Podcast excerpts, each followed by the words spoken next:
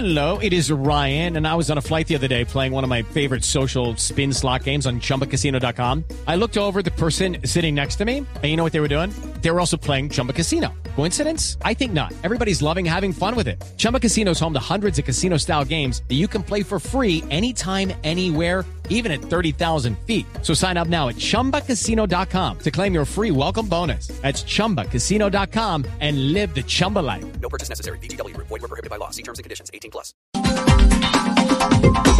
Muy buenas noches y bienvenidos a Mesa Blue.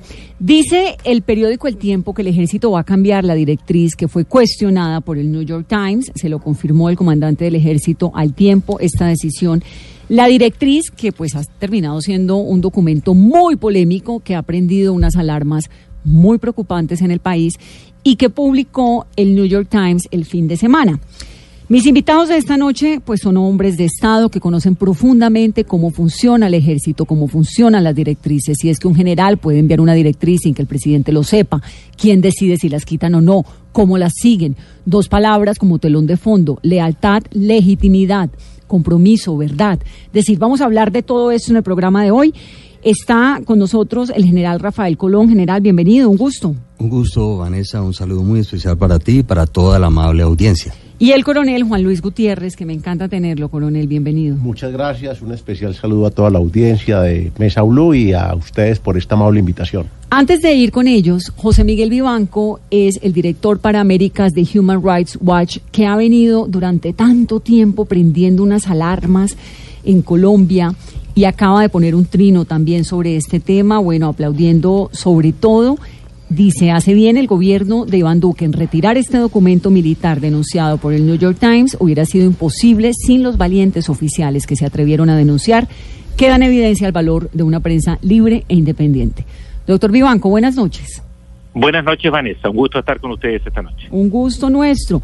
Doctor Vivanco, usted venía como desde hace rato, lo estoy leyendo, con sus trinos, con sus comentarios prendiendo una serie de, de, alertas ante lo que estamos, lo que vivimos este fin de semana en el país?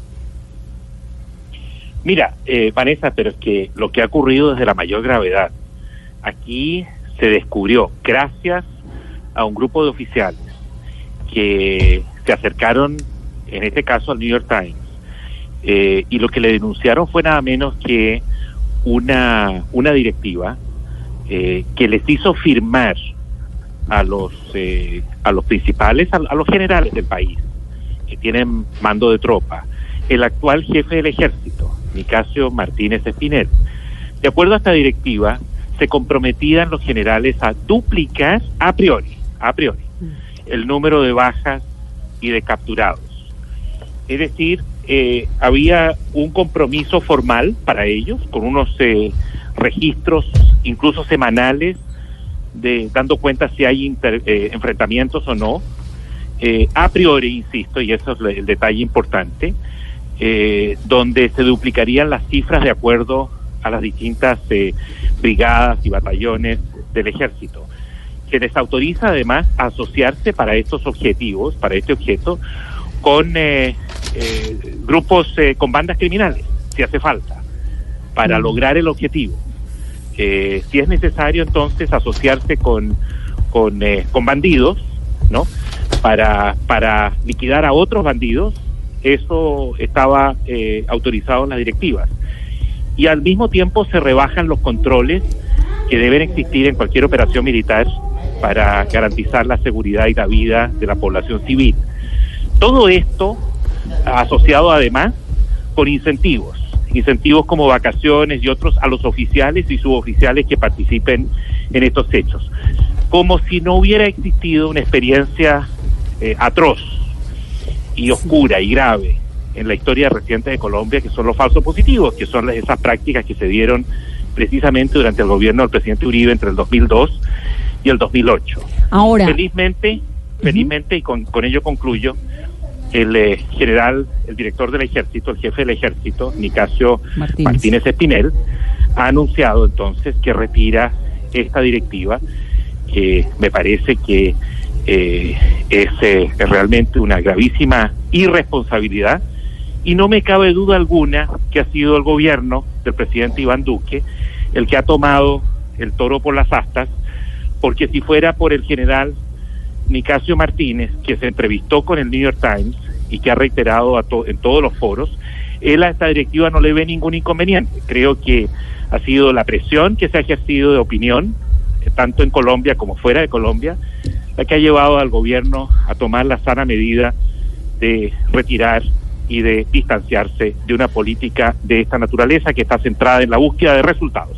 Doctor Vivanco, Colombia hoy en día, hoy, es un país más complicado de lo que era hace un año y hace dos años, digamos, tiene unos enemigos en aumento, ¿no? El, aumento de los de los de las disidencias de las FARC, por ejemplo, el fortalecimiento del ELN, etcétera. Y estoy tratando de comprender lo que tal vez pueda ser incomprensible, pero ¿no será que la directiva directri- di- directiva se estaba amoldando a las nuevas necesidades de un país en un posconflicto muy complejo? de muchos más enemigos de los que había hace un año o dos? No, a ver, entendámonos claramente.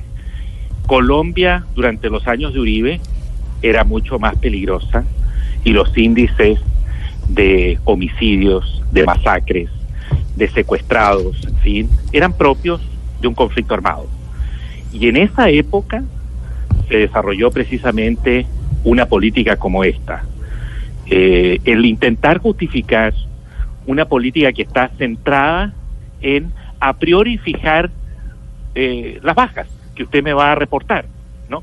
Y recordamos que estamos hablando de una institución armada, una institución jerarquizada, donde esto no es una empresa que donde el gerente se reúne con, con los vendedores y dice quiero mejorar las ventas. Esta es una institución donde el general director no hace sugerencias. Estas son órdenes que además fueron debidamente firmadas en una en un evento donde Nicasio Martínez sorprendió, sorprendió al resto de los generales y les exigió que se comprometieran a un nuevo plan de seguridad centrado, como ya digo, en las bajas y en las eh, en los capturados. Colombia tiene una amplia experiencia, lamentablemente, en esta materia y creo que eh, se ha impuesto, eh, a lo menos por parte del gobierno, eh, la, la razón finalmente. Ahora, no me sorprende que sea Nicasio Martínez el que promueve una, una política de esta naturaleza porque él está complicado en temas de falsos positivos. O sea, hay nueve generales que están eh, implicados en hechos como nada menos y na- tan graves como falsos positivos. Imagínese usted que Nicasio Martínez Espinel, el actual jefe del ejército, se desempeñó entre el 2004 y el 2006 como el segundo comandante de la décima brigada blindada, que en esa época operaba en, en el Cesar y La Guajira. Y la fiscalía está investigando, eh, mientras él era el, el segundo a mando, eh, al mando, eh, nada menos que 23 ejecuciones extrajudiciales, entre las que se encuentra el homicidio de una menor, de una niña pequeña de 13 años, indígena, que fue asesinada a sangre fría por los soldados bajo el mando de Martínez Espinel. Curiosamente, y esto es lo más grave, hay un documento que nosotros le hemos dado a la luz pública, pero que no tuvo ninguna consecuencia al decidir su ascenso, un documento con la firma del propio general Eso- Nicasio Martínez Espinel Eso es del donde él 2005, celebra, ¿cierto? del 2005, donde él celebra esta operación como una operación exitosa y al mismo tiempo distribuye 400 dólares de la época a los que participaron en este hecho. Sobre este, este homicidio, así, así lo califica la Fiscalía, lamentablemente la propia Fiscalía, que ha aplicado un doble estándar hasta el día de hoy, no le ha pedido rendición de cuentas a Martínez. Sí. Doctor Vivanco, usted habla ahorita del tema de las capturas. Se podría estar hablando que no solamente hay falsos positivos por muerte, sino también por capturas, porque en las cifras, en lo que va corrido de 2019 ya se han registrado 1.511 y en 2018 651. Mira, no lo sé. Esto habría, esa, ya es, esa es una pregunta empírica y eso requiere de una respuesta seria, responsable. Yo me estoy pronunciando única y exclusivamente hasta ahora respecto de todos los documentos que los tenemos todos, los mismos que tiene el, el New York Times. Contamos con esos documentos, los hemos examinado, los hemos analizado, por eso es que responsablemente eh, hemos eh, formulado esta crítica. Y de hecho, y es muy importante hasta el día de hoy, ningún personero de gobierno, ni el ministro Botero, ni el, ni el general Nicasio Martínez ha sostenido que el New York Times o Human Rights Watch, por ejemplo, estamos eh, criticando esta política sobre la base de documentos falsos. No, pues Tan- tan es así tan- que la retiraron. Tan genuinos son que se han obligado a retirarlos. Exacto. Ahora, eh, ¿qué ha pasado en los hechos? ¿Qué ha pasado desde enero hasta la fecha? ¿Cómo se han ido eh, durante estos meses implementando estas políticas respecto de capturas y también muertos en combate? Eh, esa la respuesta no la tengo. Eso requiere de un eh, examen exhaustivo caso a caso. Ahora, ¿de qué manera, qué impacto puede tener eso que está ocurriendo en Colombia en este momento allá en Washington? Teniendo en cuenta la cooperación que hay entre las dos naciones, esta supuesta amenaza de la desertificación con la que estamos viviendo, el incremento de los cultivos ilícitos, las relaciones con el Congreso, el Paz Colombia, los aportes, digamos, todo esto que pasa por el Congreso estadounidense y por la Casa Blanca. ¿De qué manera lo que está ocurriendo acá repercute allá donde usted vive? Mira, Vanessa, repercute como siempre repercute. Tú viviste un tiempo en Washington, varios años en Washington y conoces cómo es esta ciudad. Sabes que aquí hay mucho interés sobre estos temas, tanto en republicanos como, como demócratas. Y de hecho hay tres influyentes senadores que le escribieron una carta que se ha hecho pública recientemente al presidente Duque, manifestándole preocupación y su, su realmente sorpresa por la composición de la actual cúpula militar encabezada por Nicasio Martínez Espinel. Eso antes del escándalo de las directrices. Esa carta se dio, se dio, del- digamos, está basada en nuestro informe, en el informe que presentamos el, eh, en febrero pasado, y al mismo tiempo sé que ha habido em, eh, senadores que no son estos tres, que han hablado hasta por teléfono con el presidente explicando, expresándole preocupación y sobre todo expresándole preocupación porque se deciden justamente recursos financieros importantes que son eh, que son vitales para para seguir garantizando la seguridad en Colombia, pero que en los Estados Unidos hay legislación que impide entregar esos recursos si hay antecedentes de violaciones a los derechos humanos por parte de unidades militares y esa es la ley federal la que impone esa obligación. No es una cuestión que se puede manejar diplomáticamente a nivel bilateral. Si hay antecedentes de violaciones por parte de unidades militares o si aquellos que comandan esas unidades tienen antecedentes cuestionables en derechos humanos. De, de tal modo que este tema es de la mayor importancia. Me parece que se ha dado un paso importante al retirar esta directiva, pero todavía queda pendiente los antecedentes de nueve generales que hacen parte de la actual cúpula militar. que son, además de Nicancio Martínez, Jorge Navarrete, que es el jefe de la Jefatura de Estado, Raúl Antonio Rodríguez, que es el jefe de la Jefatura de Estado Mayor y de Planeación y Política, Adolfo León Hernández, comandante del Comando de Transformación del Ejército, Diego Luis Villegas, comandante de la Fuerza de Tarea Vulcano, Edgar Alberto Rodríguez, comandante de la Fuerza de Tarea Aquiles, Raúl Hernando Flores, del Centro Nacional de Entrenamiento, Miguel Eduardo David eh, Bastidas, de la décima Brigada Blindada, y Marcos Evangelista Pinto Lizarazo, de la décima tercera Brigada. Ellos son los que aparecen en documentos que ha denunciado Human Rights, ¿no? Vanessa, tienes toda la razón. Y, y, por ejemplo, tú acabas de mencionar, por dar un ejemplo, el caso del general Miguel Eduardo David Bastidas, eh, que hace parte de la, de la, de la dirección, brigada. que está en la décima brigada blindada, a pesar de que en noviembre del 2017, ¿no? Recientemente, en noviembre del 2017, un fiscal le imputó por su supuesto rol en 32 casos de homicidios y 14 desapariciones forzadas y 10 casos de torturas. Hágame el favor. Yo entiendo lo que es el principio de presunción de inocencia, que es un principio vital en cualquier proceso penal, en cualquier sociedad civilizada, por supuesto. Acá no está en juego la responsabilidad penal. Esto no es, eso, eso corre por cuerdas separadas en la fiscalía. Es la fiscalía la que debe, por supuesto, respetar el principio de presunción de inocencia respecto de cualquiera de nosotros. Cualquiera. Todos tenemos derecho a ese principio. Pero acá no está en discusión el principio de presunción de inocencia, está, está en discusión la promoción, el ascenso de un general a una, a una posición superior que no ha sido condenado, nadie dice que ha sido condenado, si ese es parte del problema, Claro. ¿no? Pero que ha sido imputado nada menos que por 32 homicidios, 14 desapariciones y 10 casos de tortura, Pero no ha sido condenado. creo que no ha sido condenado, No ha sido condenado. pero creo que eso sería sería más que suficiente para eh, impedir que sigan ascendiendo en sus carreras. Este principio es un principio elemental que se aplicaría también mañana, por ejemplo, para cualquier corporación. Ustedes en Radio Blue, por ejemplo, si supieran que el, el próximo gerente general de la radio es alguien que ha sido imputado por, no ha sido condenado, ha sido imputado por, por homicidios, por desapariciones y torturas, dudo mucho que una corporación seria lo contrataría a alguien así, de esa, con esos antecedentes, porque evidentemente está en juego el, el prestigio de la institución. Doctor Vivanco, muchas gracias.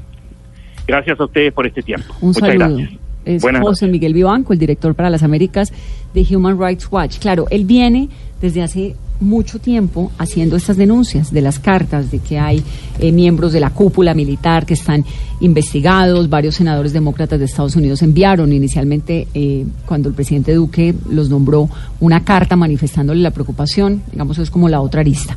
Entonces, nuevamente, el general Colón Bienvenido, general. Se retiró del servicio activo en el 2011, fue director del programa Acción contra Minas, es además Premio Nacional de Paz por un trabajo que hizo muy impresionante de desminado humanitario en la vereda El Orejón, en Briseño. Estuvo en Cuba también. Mucho gusto, general. Me encanta tenerlo aquí. Vanessa, muchas gracias. Y el coronel Juan Luis Gutiérrez, comandante de la Brigada Móvil 14 entre el 2005 y el 2006, fue director del Centro de Estudios Estratégicos sobre Seguridad y Defensa de la Escuela Superior de Guerra en el 2008, subdirector de Prestaciones Sociales de la Caja de Retiro de las Fuerzas Militares de Cremil. Me da mucho gusto tenerlo, coronel. Muchas gracias, Saludo Vanessa, y, y un especial saludo a toda su audiencia. Y muy interesante las reflexiones del doctor Vivanco. ¿Cómo la vio? Cuéntame. Pero en el elemental ejercicio de la réplica yo también quisiera hacer algunas observaciones porque, digámoslo así, el mundo de Colombia vi- visto desde Washington tiene una interpretación, pero el mundo de Colombia visto desde Colombia tiene otras realidades muy distintas.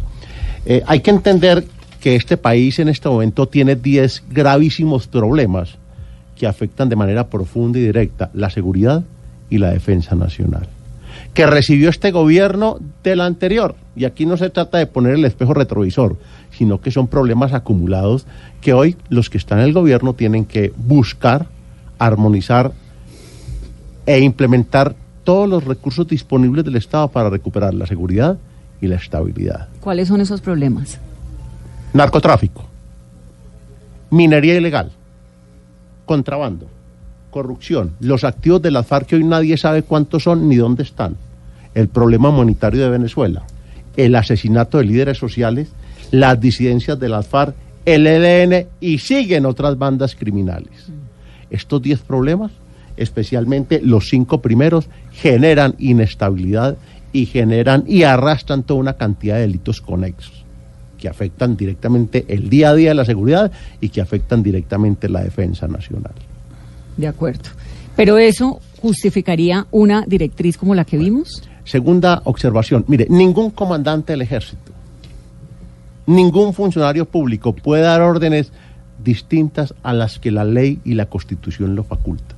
Yo no sé de dónde saca el doctor Vivanco que la directiva dice asociarse con bandas criminales.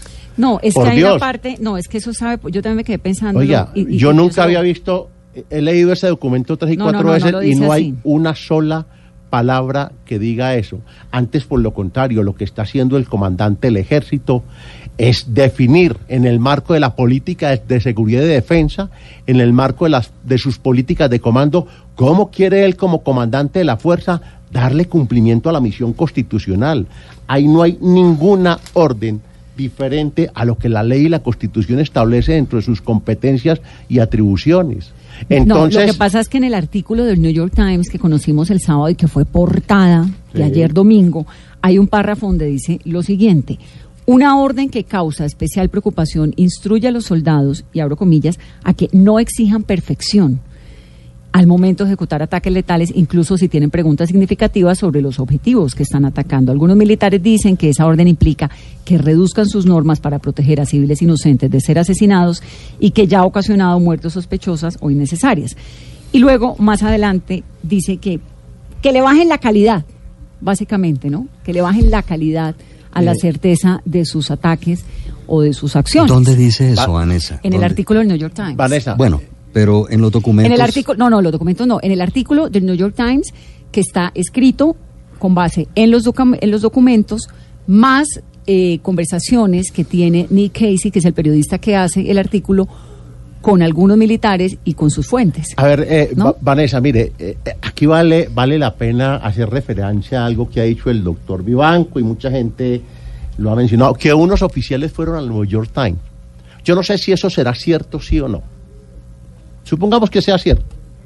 Oiga, si ellos estaban tan convencidos de la gravedad de los hechos, ¿por qué no tuvieron el carácter, la responsabilidad, el honor y la lealtad de ir a hablar con su superior inmediato, de ir a hablar con el ministro? ¿Es fácil O- hacer eso, perdón, general? O de ir, perdón, o de ir a hablar con el presidente. Pero yo creo que el camino institucional, y menos en un hombre militar que tiene un comportamiento definido, un código disciplinario que debe cumplir como funcionario público, ese no es el camino.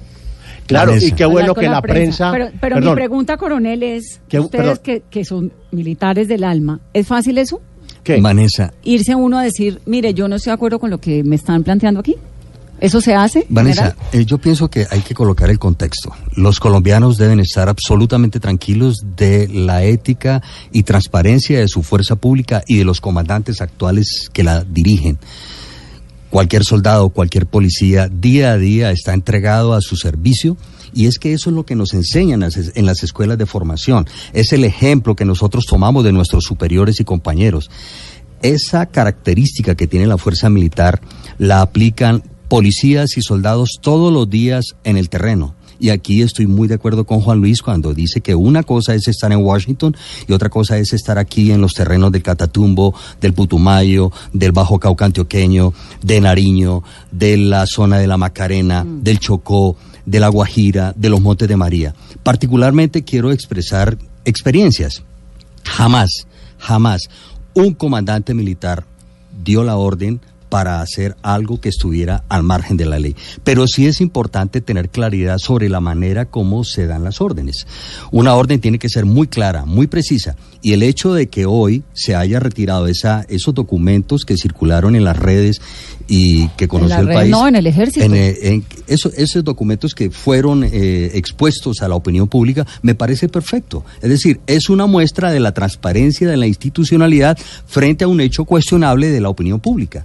Entonces, eh, yo creo que no se trata de poner en tela de juicio a una institución que vela por la seguridad de los colombianos y que está entregado de lleno al servicio de los colombianos, sino revisar que si hay problemas en sus documentos, pues estos se pueden, Como en el se pueden caso de- corregir, como en el como caso del acabo de, como acabo de pasar. Pero respóndame una cosa, general. ¿Es fácil si yo, por ejemplo, usted usted fue militar cuántos años? ¿O uno- 33 o uno años. algún día deja de ser militar o no? Nunca, siempre, es decir, es como un doctor, nunca deja de ser doctor, Claro. es como un eh, sacerdote, nunca deja de ser sacerdote, es como un enfermero, nunca deja de ser Pero enfermero. usted se vistió el uniforme 33, 33 años, ¿A los exacto. cuántos años entró al ejército? Entré a los 17 años y medio. Todo lo que tengo y lo que soy se lo debo a las fuerzas militares. En las fuerzas militares crecí, me hice adulto, ¿Y me salieron las cordales, conocí a mi esposa, tuve mis hijos en el hospital militar, vi sufrir a mis hombres en medio de las minas antipersonas, los saqué despedazados sin testículos, sin piernas y pudimos enfrentar a la FARC, al ELN, derrotamos a las autodefensas en Montes de María, enfrentamos a las autodefensas en el departamento de Nariño y siempre nuestros hombres tuvieron el espíritu de cumplir la ley y fue las órdenes que les impartí y todos los hombres lo hicieron justamente General, ¿usted entró por qué al ejército?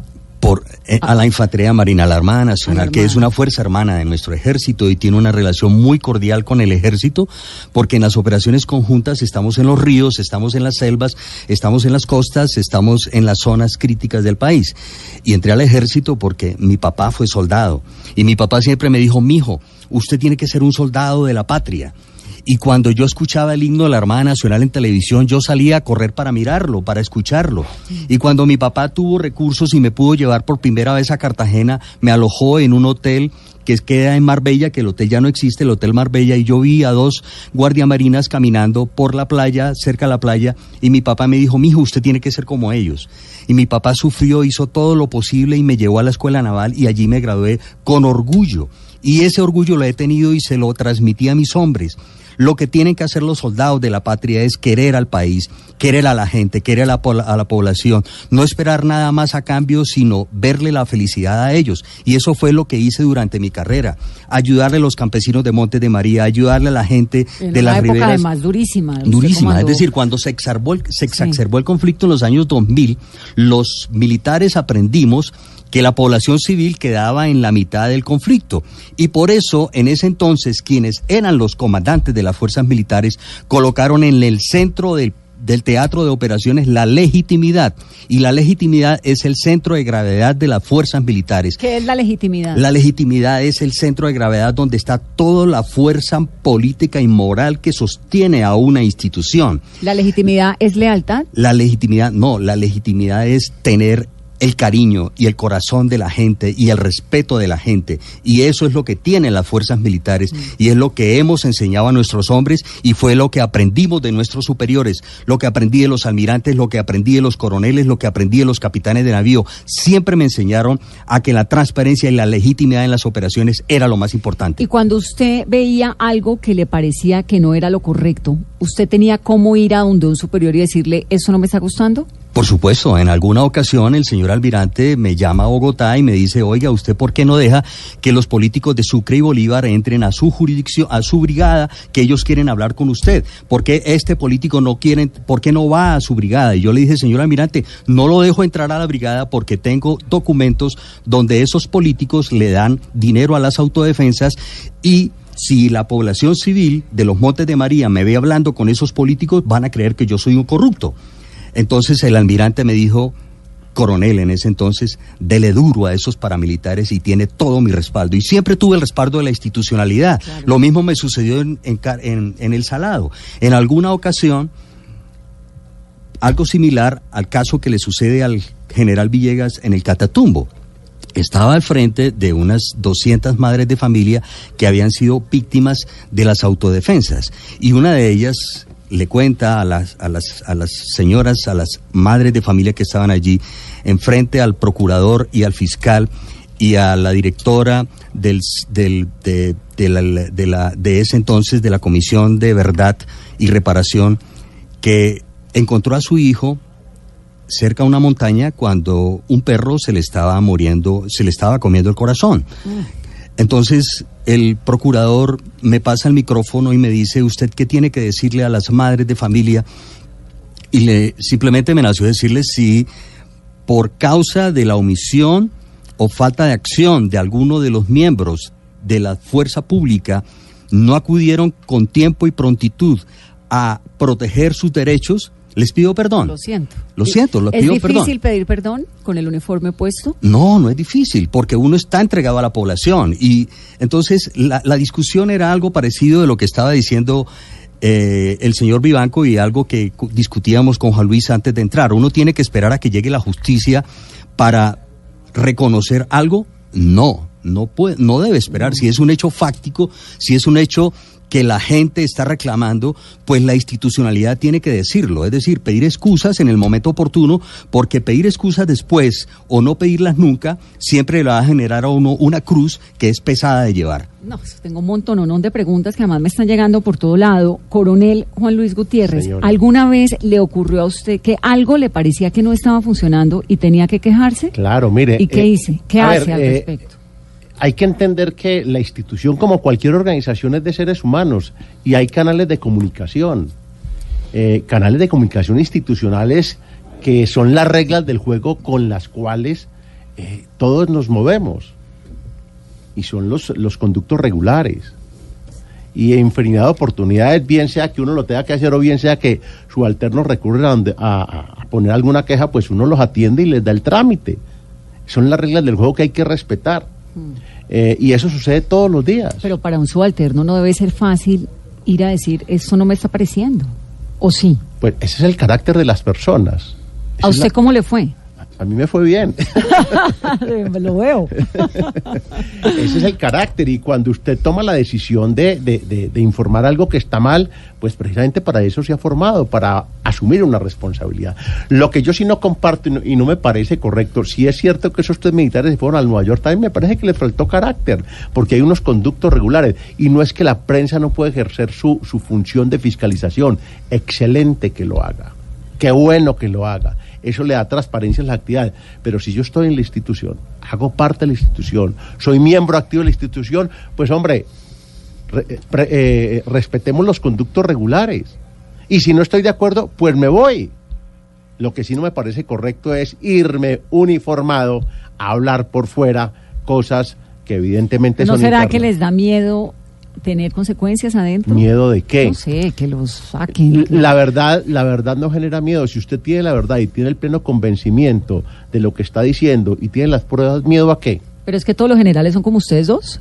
Vanessa, todos fuimos formados así como lo está viendo usted, es decir, en la escuela, en los cursos, eh, en los cursos que hace uno de para ascender. ¿La guerra no los cambia? Por supuesto que la guerra nos cambia. El fin de la guerra es conseguir la paz. Y la guerra nos va enseñando a conocer a la comunidad, a la población. Y la guerra nos va enseñando que es a ella a quien nos debemos. Y por eso le recalco el, desde comienzo nuestros generales, Ospina, Freddy Padilla León, los generales que estuvieron en esos momentos críticos, entendieron y cambiamos y pusimos en el centro la legitimidad. Ese es el centro de De gravedad. ellos, ¿cuál está enredado en, E- en Ese la es el JEP? centro de ¿Cuál gravedad. está en la JEP ahora Es decir, cuando uno emula a un bandido, cuando alguien emula a un bandido, nunca podrá justificar el uso de la fuerza. Y por eso las fuerzas militares tienen principios y valores. Y esta mañana alguien me preguntaba, oiga, pero es que todos son corruptos y todos la institucionalidad, la institucional no se puede, la institucionalidad no se puede poner en tela de juicio. Si hay responsables son hechos individuales. Y ella me explicaba, pero dígame una razón, es decir, usted entra a un a la mejor tienda, al Carulla y se compra una bolsa de naranjas que tienen generalmente 20 naranjas, si llega a la casa la abre, encuentra dos naranjas ácidas o una podrida. Como las manzanas. Ah, igualmente. Entonces, aquí las responsabilidades son individuales y quien ha cometido desafueros o se ha ido por el camino fuera de la- del margen de la ley, de lo que obliga el derecho operacional, de lo que nos inculcan en derechos humanos y en derecho internacional humanitario, pues se tiene que ir. Sí. Y la fuerza ha Sí, aprendido las lecciones. eso le quería preguntar, porque termina haciéndole un daño muy grande a una institución que es tremenda. Es decir, uno es una uno ve- institución muy querida, mira, son 500 mil hombres pero y que, mujeres por favor, que de son... uno, no, es, es el Estado con toda su No, es que si alguien habla mal de la fuerza, le duele a uno, porque es la familia, es la vida, Totalmente de 30 acuerdo. años. Le duele a uno. A todos nos debe doler, a El los colombianos, porque es, es la institución más sacrificada y querida de los colombianos y se debe a ella. Es en los ríos, en los mares, en, el, en cualquier lugar estamos presentes, los policías. Son hombres y mujeres dando su vida todos los Somos días seres para que humanos. los demás podamos vivir mejor. Somos seres humanos. Coronel. Eh, mire, eh, en estos momentos de crisis, porque aquí todos los días amanecemos con una crisis y anochecemos con otra, eh, y sobre todo cuando de por medio están las fuerzas militares, eh, yo les hago dos o tres reflexiones. Recordemos lo que dice la Constitución, el artículo 217. La nación tendrán para su defensa unas fuerzas militares, la nación, porque aquí todos los problemas de seguridad los convertimos en problemas de orden político. Hoy están pidiendo la moción de censura del ministro por un hecho operacional. Lo de Dimar Torres. Perdón, per- permítame, ¿Coronel? yo termino, Vanessa. Y- ¿No? no, permítame, yo termino. ¿sí? Entonces, por encima está la nación y las fuerzas militares no obedecen a ningún partido político. Son superiores a cualquier motivación de orden político porque precisamente para eso han sido creadas, para generar estabilidad y confianza. Eh, a Dios gracias, nuestras fuerzas militares no se han involucrado en el tema político, pero en determinados momentos hay algunos partidos políticos Juan Luis. que quieren instrumentalizar acciones y operaciones militares con fines políticos. Vanessa, eso es importante lo que está recalcando Juan Luis. Es decir, uno nota en este momento que la paz, más bien el proceso de paz tiene dividido a Colombia. Entonces hay quienes odian al exfiscal, al expresidente Santos y que tienen las baterías enfiladas contra el proceso de paz. Es decir, hay dos bandos. Dos ¿Esos bandos. dos bandos están incluso en el ejército? No, el ejército, nuestras fuerzas opinan al interior y hacen casos de estudio, pero no políticos. Estoy hablando de la vida nacional hoy día, como lo refería Juan Luis. Hay dos bandos que están enfrentados, uno en favor del proceso de paz y otro que no apoya el proceso de paz. Y en medio instrumentalizan la fuerza pública. La fuerza pública no la deben involucrar en ningún tema político. La fuerza pública les sirve con el respeto a la Constitución y a la ley al gobierno de turno. Claro, y la no fuerza importa cuál sea el gobierno. No, no en importa. jefe la fuerza pública tiene una misión constitucional. Entonces, estos poderes que están hoy enfrentados y que tienen dividido al país no pueden instrumentalizar la paz y no pueden colocar a la fuerza militar en la mitad para sacar provecho de sus propios intereses partidistas. Preguntas a esta hora, Vanessa, con nuestro numeral. Vanessa, pregúntele a los militares. Pregunta Lili Montes, los que estamos lo que estamos cuestionando con la publicación del New York Times es una serie de documentos que miden los resultados en el ejército o es una presión para dar resultados con indicadores o efectivamente si regresaron los falsos positivos. Preguntan también si hay liderazgo por parte del comandante jefe de las fuerzas militares, que es el presidente Iván Duque. Vamos a hacer una pausa, 8.36, rápidamente para comerciales y al volver todas esas preguntas que tiene Carolina, volvemos. Pero ¿será que me dejan terminar? Pero déjeme ir a comerciales, coronel. 8.30 y... Ay, no veo de aquí allá. 839. ¿Cómo estoy de ciega? No puedo creerlo. 8.39 minutos de la noche. Estamos hablando, numeral Vanessa, pregúntele a los militares para tratar de comprender esto, las eh, directivas, las que quitaron, las que pusieron, esto de las, de las, de los incentivos. ¿Qué tan comunes son? Bueno, siempre uno como comandante eh, busca dar resultados. Eso es normal en una institución militar. Y uno pone objetivo militar a neutralizar. eh, Por no sé, supuesto, objetivo- Márquez, el paisa, ¿sí? La FARC, ¿Así el funciona? ELN, las autodefensas eh, son normales y uno los tiene evaluados a sus comandantes por los resultados y uno les pide, oye, hay que avanzar en el control del territorio al mismo tiempo de permitir que las políticas públicas, los alcaldes, los gobernadores lleguen con sus capacidades O sea, institucionales. ¿Esto es normal, coronel? A ver, Una hoja donde le dicen a uno su objetivo militar a neutralizar es cuál, objetivo intangible en su área de operaciones asignada, no sé qué, afectaciones 2018, aumente al 2019, o sea, todas claro, esas... hay, es- hay una responsabilidad del comandante en definir sus objetivos operacionales. Porque aquí lo que se busca es rescatar la, el ejercicio de los derechos y las libertades de los ciudadanos, porque hay 10 amenazas latentes en el día a día a la seguridad de todos los colombianos. Y ese comandante no se puede quedar cruzado de brazos esperando que su jurisdicción, su área de responsabilidad, pues esté incendiada. Un Y hay- paréntesis.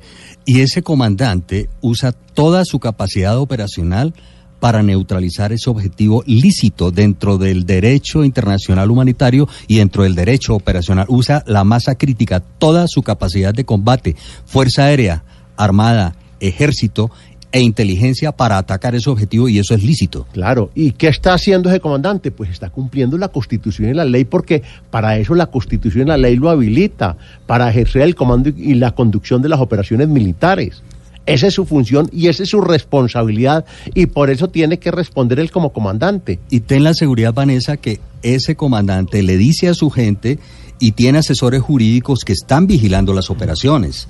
Y ese comandante es evaluado permanentemente para que sus operaciones estén siempre encarriladas dentro del marco de la ley y se preserve la seguridad de la gente que está en un área de operación. Esa es la misión.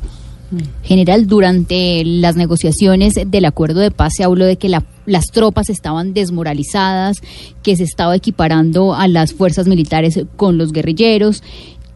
¿Puede ser esta directriz un mecanismo de presión para que el ejército del posconflicto dé resultados? Siempre, ahora, siempre existe la necesidad de dar resultados y más en esta crisis en que se encuentra el orden público. Tenemos actores armados eh, alrededor del alrededor del narcotráfico, alrededor de los cultivos ilícitos, bandas criminales disputando con disidencias de la FARC y del ELN esos territorios. Es necesario que las fuerzas como seguramente lo tienen establecido en sus manuales de operaciones, avancen para tener resultados. Los carrapacos, los Águilas Negras, que están asesinando líderes sociales y que están asesinando excombatientes de la FARC. Es una necesidad imperante de toda la fuerza pública ejercer el control institucional del territorio y para eso deben dar resultados, para eliminar, neutralizar, para atacar a quienes están asesinando a los excombatientes de la FARC, atacar a quienes están asesinando a los líderes sociales y comunitarios y para preservar los derechos y la movilidad de la gente en esas áreas convulsionadas del país. Ahora, si es tan normal, ¿por qué lo retiran? Pues hombre, eh, uno entiende que hay una observación, hay un tema ya de nivel político y pues tampoco tiene resu- eh, sentido seguir eh, calentando este debate. Se corrige la observación y se corrige como cualquier plan.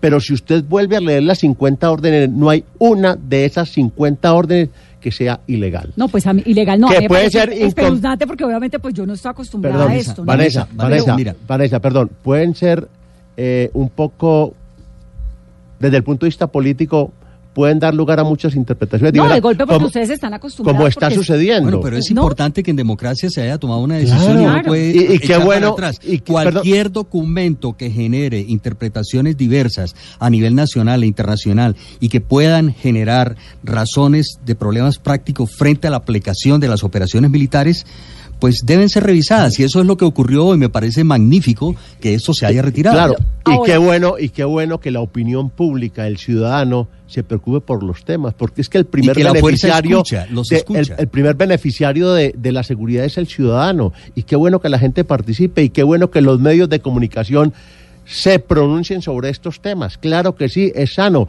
y tan sensato es que la fuerza escucha las observaciones y hace la corrección pertinente, como en cualquier plan. Pero usted puede analizar nuevamente las 50 órdenes y no hay una sola No. palabra de ilegalidad. No, ilegalidad no, pero sí hay como este incentivo, ¿no? Como, Ah, no, como claro, es que a la arreciar gente. la guerra. Pues claro, es que tenemos 10 problemas que están afectando la seguridad y la defensa nacional que tienen incendiado el país. ¿No se parece, coronel, en algo a la directiva que terminó derivando los falsos positivos? No, ¿Se son, acuerda son- que era son- cuando Camilo Espina era son, ministro son de dos Defensa, cosas totalmente diferentes. Y que, mire, la- termina- que dieron incentivos? las cosas no hay que sacarlas de su contexto. El comandante tiene la responsabilidad y asume la responsabilidad. Y le está diciendo a cada uno de sus comandantes de división, de brigada, mire, este es el camino a seguir. Aquí están los objetivos. Usted tiene que ejer- ejercer el control territorial. Tiene que darle solución a los problemas. Pero sobre cualquier consideración, yo sí quiero resaltar es que lo ha dicho desde el primer día el comandante del ejército, está en sus políticas de comando, es el respeto a los derechos humanos. Hay un trino que a mí me llamó un montón Señora. la atención y que retiró finalmente el general Martínez, que lo puso eh, justo después de que Colombia conoció este artículo que decía, una onza de lealtad vale más que una libra de inteligencia, citando a Elbert Hubbard, no tengo ni idea quién es, pero él lo citaba y yo creo que despertó cierta incomodidad que lo terminó quitando. Ese trino no era como un poco diciéndole a los militares pilas que usted lo que tiene que ser por encima de todo el leal a la institución, no ir a andar hablando con periodistas, sino ir contando cosas que... A ver, yo- yo lo llamo la ¿O ¿Cómo lo reflexión. lee usted? Y- y- una onza de lealtad vale más que una libra de inteligencia. Eh, y, Vanessa. y en eso qué hay de malo, No, Eh, pues, ¿cómo Vanessa? usted le parece más importante la lealtad que la inteligencia, que la Vanessa, verdad. No, que eh, la- a ver, en esta en Blue Radio le exige lealtad a sus periodistas, con su casa editorial, y cualquier organización le exige lealtad a su equipo de trabajo, porque por eso es un equipo donde se no, a fijan unos nosotros no parámetros. nos exigen lealtad, ¿sabe qué nos exigen? Verdad, por encima de todo. Es decir, yo trabajo en Blue Radio, en un medio de comunicación donde me exigen la verdad. No Y- la lealtad al medio, ¿Y cuándo, la verdad. y, la lealtad va contra la verdad? no sé, No, simplemente el comandante del ejército, yo no conocí ese trino, pero no me parece, no le veo nada malo. Simplemente le está diciendo a su equipo de trabajo Sea que son, sea no, leal. perdón, son 250 mil personas distribuidas en todo el territorio nacional. Oiga, tenemos un norte, tenemos una misión constitucional. pero no les está diciendo también, acuérdese que es que hay que ser leal. No tanto, no, no importa si es verdad o no, no importa ni siquiera si usted es inteligente o no, pero le dice más importante la lealtad que la inteligencia. Oiga, Vanessa, ¿y usted cómo cree que se puede conducir una fuerza de 250 mil personas distribuidas en todo el territorio nacional con una capacidad operacional absoluta? Mm. Pues tenemos que tener lealtad. ¿Lealtad a qué? a la institución, a la constitución. Es lo que ha hecho el ejército y las fuerzas militares en 200 años de vida institucional. Hemos tenido todo tipo de guerra. Y tú puedes hacer un paréntesis. puedes hacer un paréntesis y mirar lo que ha pasado en estos 200 años, y si no fuera por las fuerzas militares y su lealtad a la Constitución, hoy no estaríamos viviendo en democracia, estaríamos en otro escenario totalmente diferente. Entonces, reconozcámosle a las fuerzas militares en sus 200 años de vida institucional que ha sido un factor determinante la lealtad a la Constitución. ¿Qué mejor ejemplo de eso? Yo lo interpreto así. Vanessa, dos cosas que relacionadas con la verdad. Es evidente que hubo ejecuciones extrajudiciales por miembros de la fuerza pública. Y es evidente que están siendo investigados y tienen dos caminos que los investigue la justicia ordinaria y les aplique todo el peso de la ley o que se acojan a la justicia especial para la paz, la justicia transicional, que es lo que nace del acuerdo de paz con la FARC. Es evidente hoy día que hay unos conflictos muy complejos en la ruralidad nacional. Tan solo esta cifra, 532 líderes han sido asesinados desde la firma de los acuerdos de paz con la FARC y 130 excombatientes de la FARC han sido asesinados desde la firma de los acuerdos de paz con la FARC. Ese es un llamado grande a la institucionalidad para que ejerza pleno y completo dominio y control de los territorios y que allí se instalen las políticas públicas que reclama el país. Entonces, lo que hoy hay que hacer es enfrentar a las autodefensas gaitanistas, al clan del Golfo, a las águilas negras, a los rastrojos, a los urabeños, a los caraparros, al bloque XY, a los paramilitares que todavía existen, a las disidencias de la FARC, al ELN. Las fuerzas militares tienen una misión compleja y las instituciones deben trabajar de la mano con las fuerzas militares. Y este momento en el cual hay exacerbación y polarización Hoy hablaba, hoy escuchaba algo sobre un acuerdo nacional en que el presidente llama a Palacio a los a, unas fuerzas políticas. Sí, no llamó a los de la oposición. Debe llamar a la oposición. seguramente debe lo va a llamar con inclusive tiempo, a la FARC. Es que el acuerdo no tiene plan B. No se, no se trata de hacer una conmoción interior o reformar la constitución o decretar la conmoción. como tratar de calmar No. un poco el país y que todos vayamos hacia el mismo lado. Todos los de la izquierda democrática y los de la derecha democrática deben ponerse de acuerdo en lo fundamental del país, que es que crezca el PIB, que haya riqueza, que haya equ- oportunidades, que haya equidad, que se cierren las brechas entre la ruralidad y el país urbano y que todos podamos construir esa paz que está en el corazón de cada uno de nosotros y que bajemos y maticemos los lenguajes, porque esos lenguajes que se exacerban los toman los grupos armados ilegales como patente de Claro. corso para seguir asesinando. Claro, ahí está Iván Márquez diciendo nunca debimos haber entregado las armas. Terrible. grave error haber terrible, entregado las armas. Terrible ese pronunciamiento de Iván Márquez. Terrible. Coronel, ¿y qué va a pasar? Porque van a cambiar la, direc- la directriz. ¿Por qué no midieron antes las consecuencias que esto podía tener? De fondo va a ser lo mismo y entonces vamos a estar en una semana en la misma discusión. Eh, antes de responder su pregunta, señora periodista, déjeme hacerle una reflexión. Mire, eh, ¿qué hubiera pasado si el comandante del ejército no hubiera estado produciendo resultados? Él lleva eh, lo que va corrido este año, cinco o seis meses de- desde diciembre que, que asumió el cargo. ¿Qué ha hecho? Implementar todos los recursos institucionales para apagar estos 10 incendios que afectan la seguridad. Y algo tiene que estar produciendo bueno desde que ha generado esta reacción. Yo les pregunto, ¿qué hubiera pasado si el comandante del ejército no hubiera puesto a sus comandantes de brigada, a sus comandantes de división a producir resultados? Pues el país estaría no incendiado. ¿Qué son Y- resultados? ¿Capturas, bajas? ¿Qué son control territorial para que el ciudadano pueda ejercer libremente sus derechos, sin ningún tipo de Un intimidación. militar, un militar privilegia qué sobre qué? ¿Una captura? ¿Sobre una dada de baja? No, que, sobre que el ciudadano puede ejercer sus derechos. Oiga, qué bueno que, que no haya que no haya bajas, que ese que ese guerrillero terrorista se entregue, qué bueno. Pero si continúa su accionar armado, pues eh, la- las fuerzas militares tienen la obligación legal de garantizar que el ciudadano que no está metido ahí, pues venga. Va- Vanessa, todos los días las fuerzas militares y de policía se reinventan y ellos tienen en el centro a la comunidad, a la población, en los ríos, en las selvas, en los caminos más perdidos de nuestra geografía nacional. Y el resultado que se privilegia allí es que la gente se pueda mover, que la gente pueda transitar, que la gente pueda llegar a sus productos. Mire, Es esa pregunta me parece súper interesante, general. Dice Pablo Ruiz, ¿está correcto contabilizar la eficiencia del ejército con base en la suma aritmética de las bajas en el país? ¿O No. ¿Los números? No, yo pienso que está hecha mal la interpretación. Es decir, en ningún momento se privilegian bajas. Es que esa lección la aprendimos Claro, desde con los los comienzos de los años positivos, 2000. además. Es una lección aprendida. Y esa lección se ha visto en nuevas doctrinas y elementos, documentos de derechos humanos que desde que estaba Sergio Jaramillo, el vice, el, el ministro Santos y los comandantes de ese entonces se establecieron unas directivas claras que aún están vigentes. El mismo, el mismo gobierno del presidente Duque lo ha reconocido. Es la misma política que se mantiene en el día de hoy es que la política es una sola, el respeto a los derechos, el respeto a la gente y el uso eficiente y correcto de la fuerza. El uso de la fuerza tiene que ser muy medido por los comandantes y ahí es donde está la clave, usarla en función de las garantías constitucionales que tiene la población civil en los territorios más difíciles de la geografía nacional. Coronel, no me ha respondido frente al cambio que va a tener, porque de fondo se va a mantener Se hacen la los directriz. ajustes, pero le reitero, ahí no hay una sola palabra ilegal. Se harán los ajustes técnicos necesarios atendiendo las observaciones y comentarios. Es que el ejército no es sordo, el Ministerio de Defensa no es sordo, es una observación y se analiza y se hacen los ajustes. Es que aquí no se trata de cazar peleas políticas con nadie, aquí se trata de cumplir la constitución y las leyes, es lo que hace el ejército. Y si hace una observación que se considera válido, pues se hace la corrección. Eso no es la primera vez que sucede, ni tampoco será la última. Pero yo les reitero, revisen las 50 órdenes y no hay una sola orden ilegal. No, ilegal no. Lo que pasa es que, y creo que ahí sale toda esta, esta, este mare magnum nacional, pues tenemos todavía muy vivo encima y muy poco investigado por completo, porque todavía no hay las condenas, las investigaciones todavía, se, todavía están andando, de los falsos positivos, ¿no?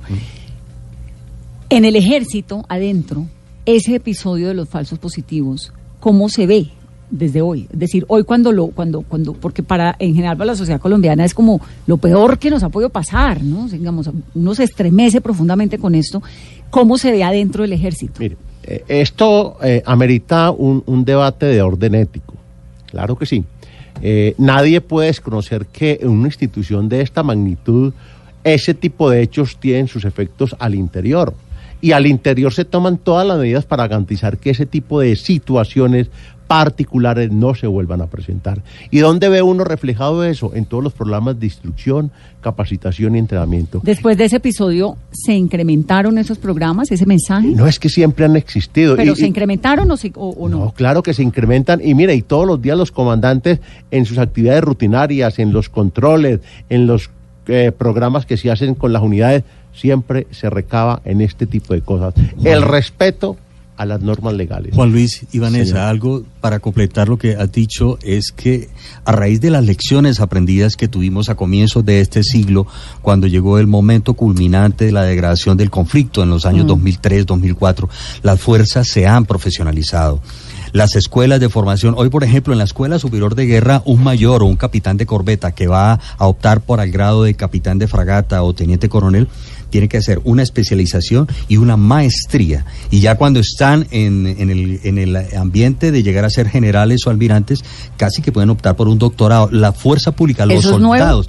Es, es- está de unos 10 años para acá. Los oficiales salen al exterior y se preparan. Las escuelas de formación son muy, muy eh, abiertas a tener políticas nuevas de educación en función del desarrollo del país. En la medida que se ha hecho la transición del conflicto y ahora que está en este momento el acuerdo de paz, todas las fuerzas se han modernizado en su doctrina y en su capacitación profesional. Tenemos mejores hombres, mejores capacitados, mucho más capacitados y están al servicio del país muy profesionales y eso es orgullo para todo el país. Me permite complementarle, Rafael. Mire, eh, viene el ejército implementando hace varios años la doctrina Damasco. Esto es una síntesis de la nueva visión doctrinaria de las fuerzas militares y particularmente del ejército. Y eso evidencia el compromiso y la voluntad institucional en ajustarse a las nuevas realidades constitucionales, legales, internas, internacionales, eh, buscando estar en sintonía con las nuevas exigencias. Y eso eh, sintetiza todo el nuevo proceso de reorganización institucional. Que es post falso positivo. Pues a ver, Entre otras. Esto es un proceso de crítica interna, ni más faltaba, y hay que revisarlo. Pero esto evidencia que estamos en un proceso de transformación institucional.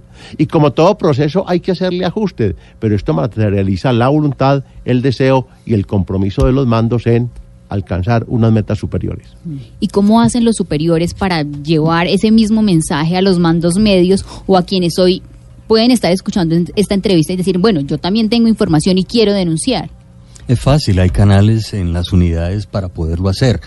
Y el comandante genera un ambiente de confianza con sus subalternos para que haya ese, ese camino fluido para comentar. En todo, todos los días se hacen programas radiales, reuniones de Estado Mayor, de Plana Mayor, en los batallones. Se hacen reuniones y todos los temas se tratan. Cuando la patrulla está en el campo de combate, en el área de operaciones, el comandante siempre habla con sus hombres y siempre el comandante sabe lo que va a ocurrir. Por supuesto que no tiene toda la información, pero él trata de hacer un juicioso análisis de lo que está pasando y tomar las acciones para que todo esté dentro del marco legal.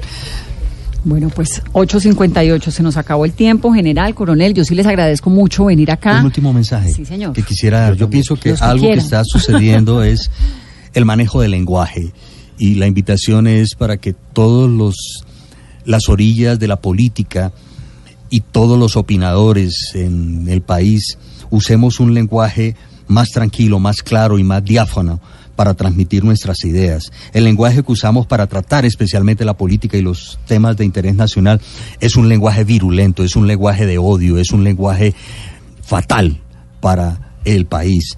Bueno, Y empezando por algunos de los líderes, Y ¿no? nos enferma, nos contagia en la polarización que nos está acabando a mordiscos. Los colombianos eh, tenemos que ser fieles con la nación soñada y no con esa nación con la que a menudo nos levantamos. Y la fidelidad es una condición necesaria para que nuestros sueños se hagan realidad. General, gracias, coronel. Eh, Mire, eh, esto es un mensaje de, de confianza al país. Eh, llevamos 200 años de vida institucional y las fuerzas militares llevan 200 años jugándose la vida minuto a minuto para fortalecer las instituciones. Y con todos los problemas que tenemos como país, nuestra democracia funciona. Sí, es verdad, Y afortunadamente. en gran medida ese funcionamiento de la democracia es el resultado del compromiso, de la responsabilidad, de la dedicación de las fuerzas militares, que en las 24 horas del día, en todos los rincones del país, Están están, presentes, al menos haciendo un inmenso esfuerzo para que el ciudadano común y corriente, no el que está aquí en Bogotá, No, sino el que está perdido en la Colombia profunda, puede ejercer sus derechos, recuperarse, activar la economía. De modo pues que este es un mensaje a tener confianza en las fuerzas militares. Pero también, cuando un documento de una institución tan seria, tan querida, tan importante como el ejército, termina derivando una serie de explicaciones y entonces tiene uno que invitar a Mesa Blue a dos hombres de Estado como ustedes para que expliquen por qué es que el documento, hay algo ahí que no está funcionando. Hay que hacer reflexiones, o en la comunicación, o en la redacción, o en algo. Hay que hacer No reflexiones. puede ser que el país La- lleve la hay espeluznado cuatro No, días con esto. Vanessa, la estrategia se debe revisar. ¿Cuáles son los objetivos? Cuando uno tiene que dar explicaciones general, hay que revisar y, y a eso está abocado nuestras fuerzas. Y, y la respuesta del día de hoy que nos acabamos de enterar de haber retirado el documento es una muestra fehaciente de que somos reflexivos. Y es lo más importante y es la ganancia que hay que mostrarle al país. No son las instituciones las que se debe atacar, lo que se debe acabar es con esa polarización que nos tiene sumergidos en una agarradera permanente, en una lucha entre los colombianos. Y hay cosas más importantes, hay que avanzar en el desarrollo y en el bienestar de todos los colombianos, eso sí es fundamental. muchas gracias, general. Y Coronel, qué bueno que lo hayan hecho, Vanessa. Sí. Porque eso evidencia Acuerdo. Duerme que más tranquilo el tema de la seguridad, que es un patrimonio de todos los ciudadanos, de todos los colombianos, a todos nos preocupa. Y qué bueno recibir aportes, comentarios, sugerencias. ¿Cómo podemos mejorar lo que estamos haciendo? Bienvenidos todos los comentarios. Y el ejército es el primer receptivo de todas esas observaciones. Tanto es así que hay una observación, pues la vamos a corregir. Y bienvenidos ustedes a este programa. Patria, honor, lealtad. Nueve, un minuto de la noche, que tengan una muy feliz, un muy feliz resto de lunes apenas. Vienen las noticias.